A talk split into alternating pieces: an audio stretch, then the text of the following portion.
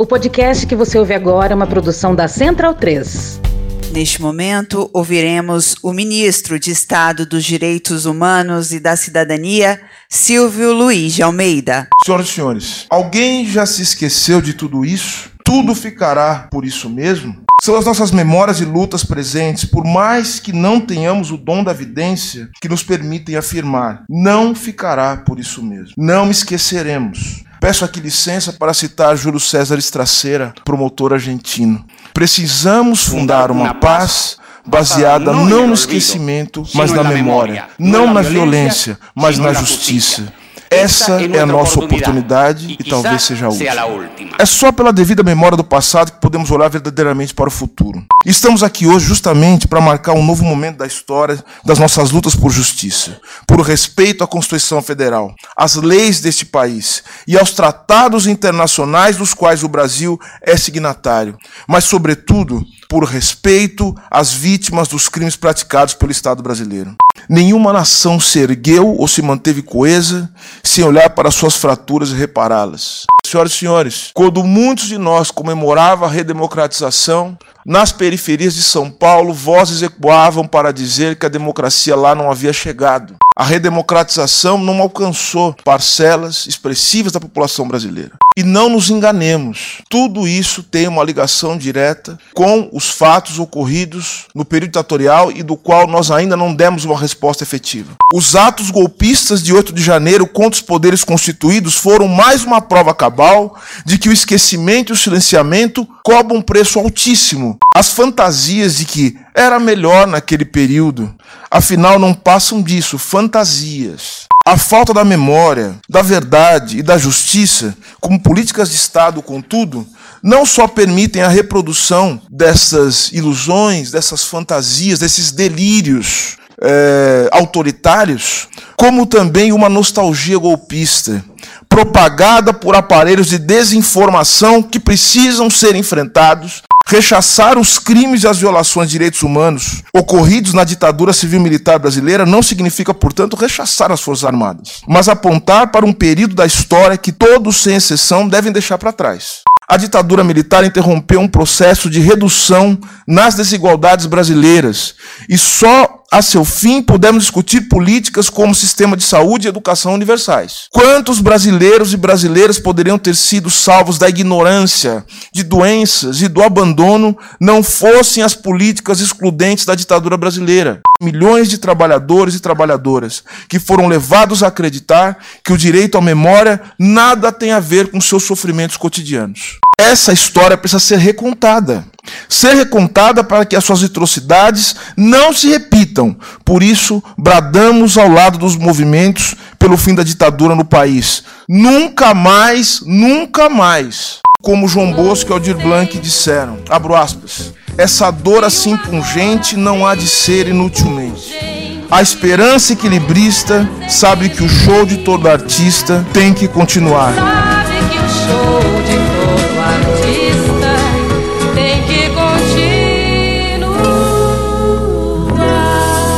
Nunca mais. Repitam comigo, senhoras e senhores. Nunca mais. Delírio em Brasília. Veja, vocês percebem a loucura? Legal. Olá, bem-vindos ao Medo e Delírio em Brasília com as últimas notícias do que restou do Brasil. Bom dia, boa tarde, boa noite. Por enquanto. Eu sou o Cristiano Botafogo. Cristiano, seu lixo. Cristiano, seu lixo. E Cristiano. Nojento! E o Medo e Delírio em Brasília Porra, seu medo e delírio em Brasília, pô. é escrito por Pedro Daltro. abraço, Dal! Cristiano Botafogo e o Pedro Daltro, que são os apresentadores do podcast Medo e Delírio em Brasília. Isso. Beijo pro Cristiano Botafogo, pro Pedro Daltro. Esse é o episódio dia 88. Ah, é? Foda-se. Bora passar pano? Não. Então bora passar um pouquinho menos de raiva? Bora!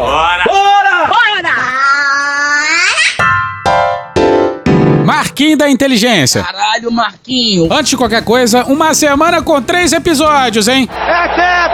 Não, porra, é tri. A gente não faz mais quatro episódios por semana, não, porra. É tri, caralho. Ô, Fux, cancela o Galvão aí pra mim. Está cancelada. Obrigado. Mas tenha sua calma. Tô pedindo calma. Porque esse episódio é bem pequenininho. I'm a little bit nervous. A gente tá vindo de uma semana de episódios puxados. Foda-se. Caralho. Impressionante falta de empatia. E eu não quero ficar gravando até madrugada de sábado, não. Fez mais do que sua obrigação. Essas vírgulas não podem ficar se voltando contra mim, não, hein? que mando nesse programa. Esse último episódio foi dedicado à escolinha do professor Dino. Se insere mais ou menos no mesmo continente mental de quem acha que a Terra é plana. O de hoje, senhoras e senhores, é dedicado ao Marquinho. Bom do bom. Não, outro Marquinho, esse Marquinho aqui. Inteligência, inteligência, inteligência, inteligência, inteligência, inteligência, inteligência, inteligência, inteligência, inteligência, inteligência, inteligência, inteligência. Chega! O Marquinho da inteligência. Precisa ser muito inteligente. Pois é, senhoras e senhores, ele está de volta. Marcos Duval. Deixa com a cara magoada. O Marquinho da inteligência. E a gente já falou sobre esse rapaz. Eu não sou povo desse rapaz. No episódio dias 32 e 33 já da nova temporada,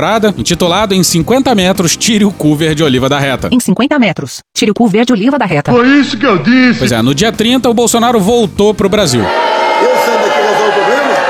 Tem certeza que resolve o problema saindo daqui? Melhora bastante. Mas dessa desgraça a gente não vai falar hoje. Canalhas! Mas logo no primeiro dia de Bolsonaro pelas bandas de cá, o ex-presidente simplesmente foi incriminado Nunca serei preso! pelo Marquinho da Inteligência. De novo! E a gente já vai avisando que dava pra fazer o episódio inteiro com esse remix aqui que vai seguir de fundo.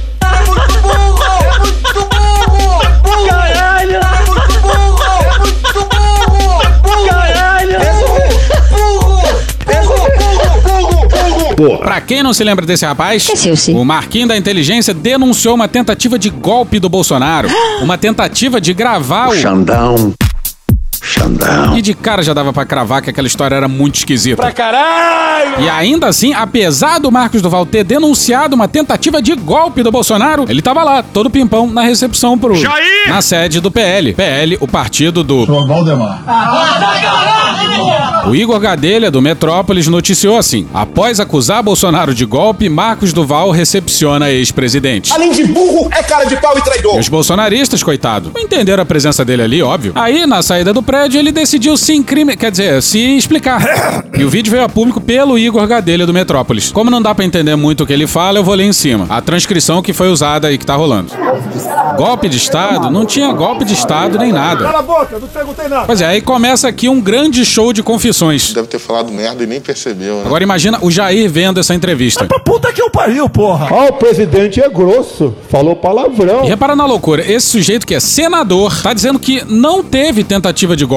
E não tá falando isso num local reservado, sem câmera, não. Pelado na piscina. É na saída da sede do PL, onde tinha mais policial e jornalista do que bolsonarista, e vários celulares em volta do. Marquinho. Gravando tudo. A câmera que captou esse áudio aí tava bem perto dele. Ou seja, ele sabia que tava sendo gravado. Que porra é essa? Eu tinha falado, Bolsonaro, vou usar aquela reunião pra fazer uma ação pra te blindar, porque ele, o Alexandre de Moraes, quer te prender. Pois é, uma confissão elaborada, detalhada. Então, como é o relator do ato quando eu coloquei ele para dentro do processo, ele não pode continuar sendo relator, tem que ser outro. Então, como ele é o relator do ato antidemocrático, quando eu coloquei ele pra dentro do processo, ele não pode continuar a ser o relator, tem que ser outro. Não, brother. Isso aí é uma moça que tá conversando com ele e fala: Você é macaco velho, hahaha. Eu tomando pancada, minha família vai dizer que só vai entender. Eu tomando pancada, minha família, blá blá blá, o pessoal vai entender. É pra ganhar guerra. Aí uma moça fala: É pra ganhar a guerra. E ele responde: É. Nas primeiras horas de Bolsonaro no Brasil, um aliado seu tratou de incriminar ainda mais o presidente. Olha só que maravilha. Maravilha. Ele mesmo diz ter explicado o plano pro presidente. E dá pra ficar pior do que isso? Sim, sim, sim. O Marcos Duval tentou se explicar e incriminou ainda mais o presidente. E parabéns pra Sara Teófilo do Metrópolis que conseguiu fazer essa entrevista sem rir. Bateu uma salva de palma aqui pro profissional. Bora pra ela no dia 30 no Metrópolis. É um diálogo entre os dois. O Bolsonaro não ficou chateado com a história da reunião golpista? Não, eu falei que eu precisava disso pra pegar o Alexandre. E o Alexandre sumiu. O Alexandre de Moraes sumiu. E foi droga, O senhor falou que precisava frear o Moraes? Porque tava todo mundo naquele galpão preso. E eu fiquei. Eu, eu falei, poxa, não tem como. Esse cara tem que ser freado. E o presidente falou o que na época? É só você fazer cocô dia sim, dia não. Ele só disse, tem certeza? E eu falei, deixa comigo, só tô te comunicando, não estou nem te pedindo. Pô, querem me deixar como rainha da Inglaterra? Bom, mas pro Marquinho Duval não bastou incriminar o Bolsonaro na história da tentativa de conspirar contra um ministro da Suprema Corte, não. hein? Alexandre de Moraes, deixa de ser canalha! O Marquinho da inteligência é igual ao chefe. ousado! Então não ficou nenhuma rusga com o Bolsonaro? Não, pode ver que ninguém da família me atacou. Significa? O povo falava, você traiu o Bolsonaro. Traíra, tá? Escute bem, traíra. E eu falava, você viu a família acionando o gabinete do ódio?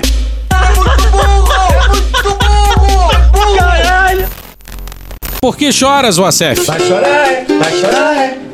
Chore na minha. Oi. Ai. Chore na minha. Que tragédia essa entrevista, hein? Uma tragédia pra defesa da família Bolsonaro. Repara que a jornalista nem citou os filhos do presidente, nem falou em gabinete do ódio. Mas o Marquinho da inteligência achou de bom tom incriminar os filhos do presidente. E ainda relacionar eles ao gabinete do ódio. E não tem nenhuma novidade aí. Já se sabia do gabinete do ódio. Ex-aliados já falaram do gabinete do ódio, como O folclórico general democrata! a novidade é isso vir de um atual aliado. Mas agora, preparem-se. Atenção, atenção, é agora que o bicho vai pegar. É agora que o bicho vai pegar. O senhor pensou nesse plano sozinho? Sim, eu trabalho com inteligência tem 30 anos.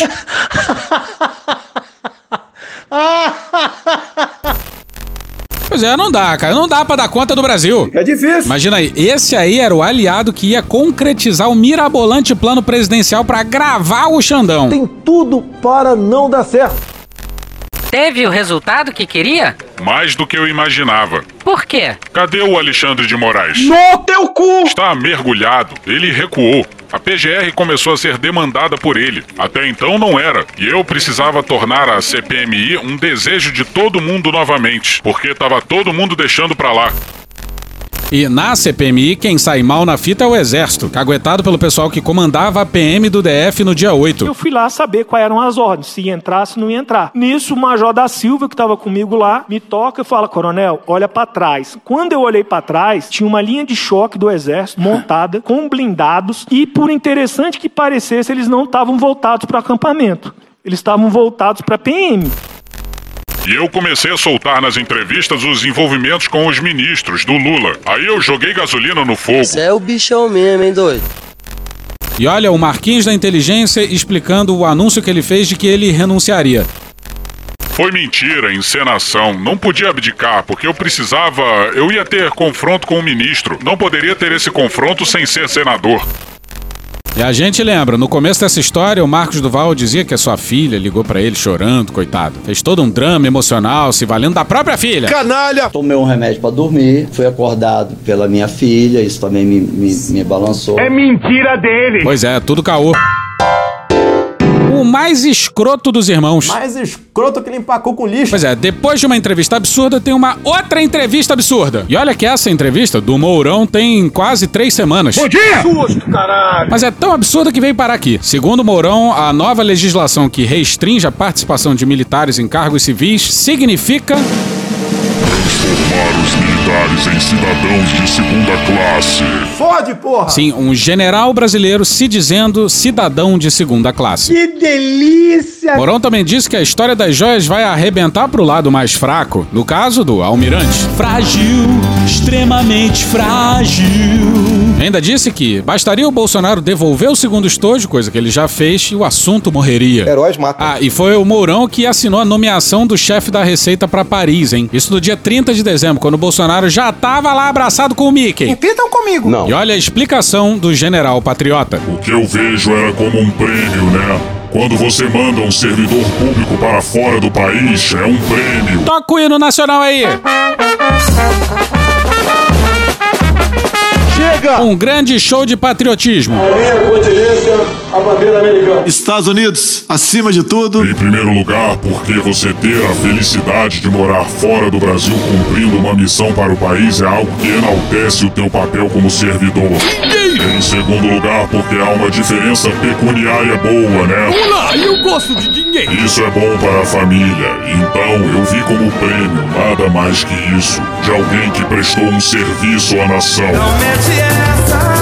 Mourão podia simplesmente não ter assinado as nomeações. Sabe como é que é? Ele era o presidente da República, não tinha que dar explicação nenhuma pro Bolsonaro. Mas o Mourão é leal. E lá pelas tantas, na entrevista, rolou esse diálogo aqui, ó. O Estatuto dos Militares diz que o militar deve abster-se na inatividade do uso das designações hierárquicas em atividades político-partidárias. Mas o senhor continua se apresentando como General Mourão. Meu pau em sua mão. Não. O meu nome no Senado qual é? Ah, Alexandre! Nas suas redes sociais está General Mourão. O meu nome no Senado é Hamilton Mourão. E foi com esse nome que eu concorri. Não foi com o nome de General Mourão. Meu pau em sua mão. E aí a Folha fez o favor de colocar um tweet do Mourão e a arroba é General Mourão. E o nome é General Hamilton Mourão. Caralho. Mas nas redes sociais permanece como General Mourão. Não pode, cara. Você tá maluco. Você tá maluco. É aquela história. General eu sempre serei. Grandes merda. E o que vai a seguir mais parece um acidente vascular cerebral em forma de palavras. O artigo é muito claro. Ele não proíbe. Ele disse isso mesmo? Ele diz: deve abster-se. Ah, bom. Se fosse proibido, ninguém poderia usar.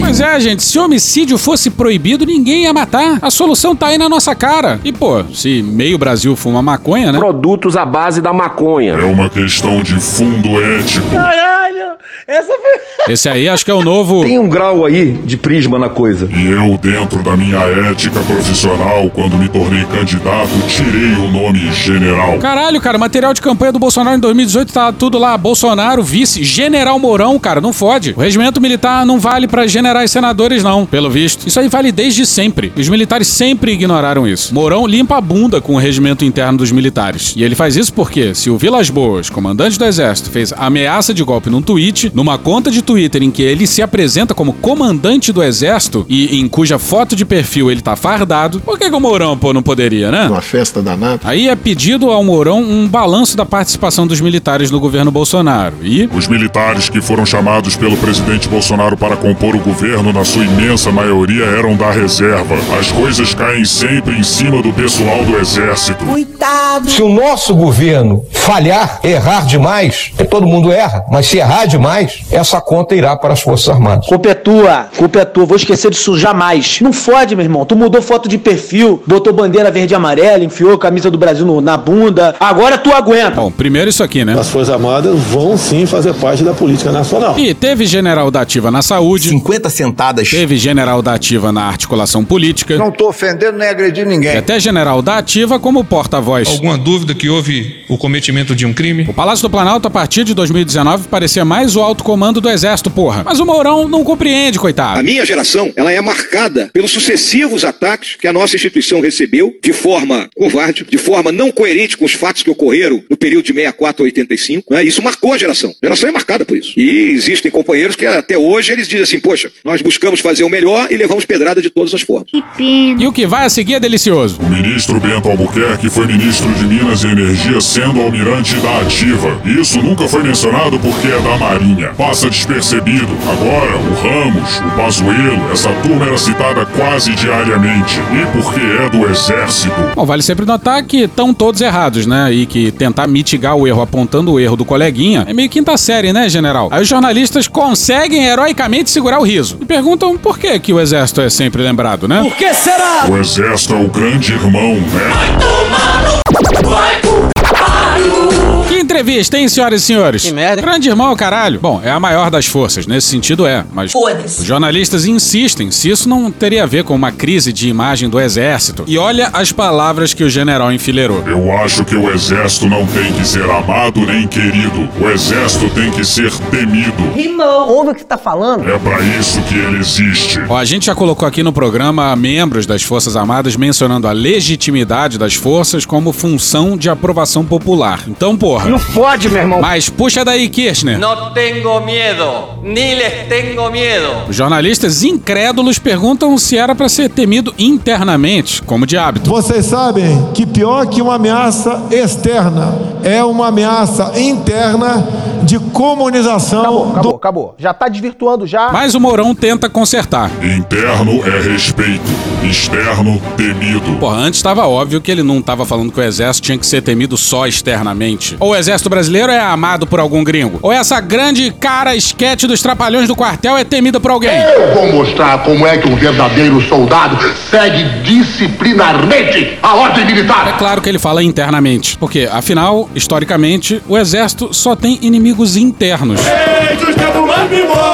Porque é exatamente isso que o exército brasileiro é. Um exército e uma guerra eterna contra o seu próprio povo. Acho que deu uma pesada no, no clima do programa aí. E sobre a palavra respeito, não tem que ter qualquer respeito pelo exército brasileiro. Não esse aí que ainda comemora golpe e louva torturador. Acha que comemorar golpe e louvar torturador vai ganhar o respeito de quem? Ah, e antes de acabar, a gente precisa confessar algumas cãibras mentais que aconteceram no nosso último episódio. Primeiro, o Dino era juiz federal, não era procurador, como a gente falou. A gente também falou que ele era do PCdoB. Ele foi do PCdoB, já não é mais há um tempo. Ele é do PSB agora. A gente também falou de um tal de Duarte, como se o Flávio Dino tivesse representado contra ele na comissão de ética. Mas o Dino estava se referindo a uma outra pessoa. E esse Duarte Júnior aí é do PSB, o mesmo partido do Dino. Bom, fica aí, errata. Agora sim, puxa daí que sextou, Zema. Eu quero me drogar. Eu também. Eu também. Ah, eu também.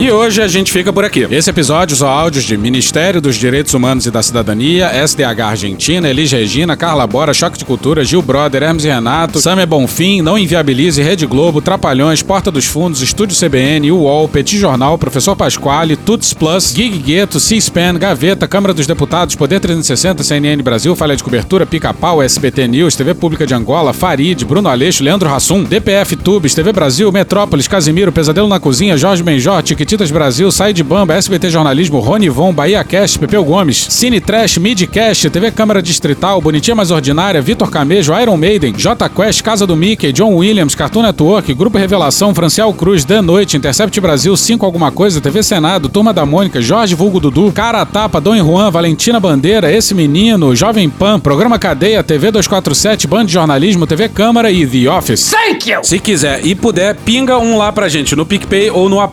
apoia.se barra medo e delírio. Porra, doação ao caralho, porra. Não tem nem dinheiro pra me comprar um jogo de videogame, morou, cara? Assina o nosso feed no seu agregador de podcast favorito e dá uma olhada nas nossas redes sociais. E também no loja.medoedelirioembrasilha.com.br. Eu sou Cristiano Botafogo, o Medo e Delírio em Brasília é escrito por Pedro Daltro e um grande abraço. Bora passar pano? Não. Mas bora passar menos raiva? Bora.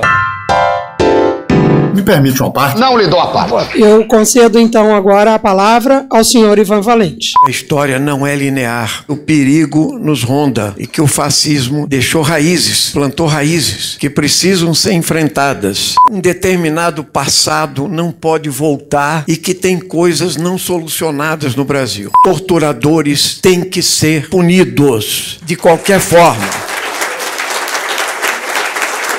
Não por vindita, não por vingança, mas pela necessidade da democracia e para que nunca mais. Aqui no Brasil, nós não temos um promotor estraceira, citado pelo Silvio Almeida. Nós temos Augusto Aras. E isso já mostra o nosso problema, o tamanho do nosso problema. Olha a merda! Acabou? Não. Os últimos anos foram só louvação do golpe de 64, sem muita reação, né? Eu fico feliz de, em 2023, acordar e ver que esse discurso histórico do Ulisses Guimarães está trendando no Twitter como se fosse meme ou BBB, rapaz. Temos ódio à ditadura, ódio e nojo. Amaldiçoamos a tirania, onde quer que ela desgrace homens e nações, principalmente na América Latina. Foi o Medo e Delírio em Brasília que se esforçou para tornar esse discurso tão famoso quanto ele deveria ser. Isso significa que, assim como Ulisses Guimarães, eles têm um papel histórico. Caralho! E não é pequeno. I am very nervous, you know? Olha, esses caras fazem o que a imprensa brasileira jamais deveria ter deixado de fazer, que é prestar atenção nos militares brasileiros. É, parece que a gente deixou de se preocupar com eles desde o final dos anos 80 e agora danou-se. Tá aí, ó. Acabou? Não! Você viu, você viu que a gente recebeu um abraço do Cristiano Botafogo? Vi, cara, muito legal, muito bacana. Muito gentil ele. Aliás, ele vai lançar o livro dele, hein? Tem que Pô, tem prestigiar, que- cara. Vai ter o Queria lançamento. te contar, não. Ah. Queria te contar, não, mas vou ter que contar agora ao vivo, né? Ele, ele mandou uma Um, dois. mensagem e aí ele disse assim: Ó, vou mandar um livro pro Petit Jornal. Tá vindo aqui pra casa, cara. Mas ele disse que eu tenho que dividir com você. Eu não vou dividir, não, cara. Mas que filho da puta, olha aí, veja você. Eu te processo, hein? Eu vou mandar mensagem pra ele agora. Já- Ele já mandou aqui pra Porra, casa. né? Agora já. Cara de, já de pau, hein, Daniel? Ele perguntou: mando pra você ou mando pro Tanguê? Pra tua casa ou pra casa do Tanguê? Manda pra mim. Eu falei, na hora. Falei, pode mandar pra minha casa. Aí, ah, mas tem que mas não- dividir com o Tanguy, depois tem que mostrar ali pra ele. Entendi. Deixa comigo, falei pro Cristiano. Deixa comigo aí que, pô, tá comigo, tá, tá administrado. Que história tá é essa, avisado. cara? Avisa na live mesmo, avisa na live, eu ainda não tinha avisado você, tá avisado agora. Ele é babaca pra caralho. Ah, É porque agora já deu tempo do livro ser postado, entendeu? Entendi, sua preocupação era essa. Tem um Você livro que eu um- tenho que te entregar, cara, que eu já tinha. Aí eu, a gente faz uma troca, Daniel. Você me entrega esse livro aí da Biló e do, Cê- do menino. Cê- sequestro de livros que chama, né, Tanguy? Sequestro. É isso. Sequestro de livros. Acabou? Não! Senhores, é simples assim. Um manda e o outro obedece. Mas a gente tem um carinho, entendeu? Dá pra, dá pra desenrolar. E é aqui que vem o recado final, porque eles estão certos. Um manda e outro obedece. Só falta eles saberem de uma coisa: quem é que manda nesta merda? Quem manda aqui é a sociedade civil. E a sociedade civil precisa de fronteira bem cuidada, não tá tendo. Precisa de paz institucional, que essas forças armadas só abalam, dia sim, dia também. Fizeram isso por quatro anos com notinha golpista, toda hora, um saco. E a sociedade civil precisa sim de meio fio branquinho. Eles usam o uniforme para lembrar que eles têm que nos obedecer. São nossos empregados. E anistia é o caralho, seus filha da. Acabou? Acabou! Beijinho, sigamos com muito amor e poesia.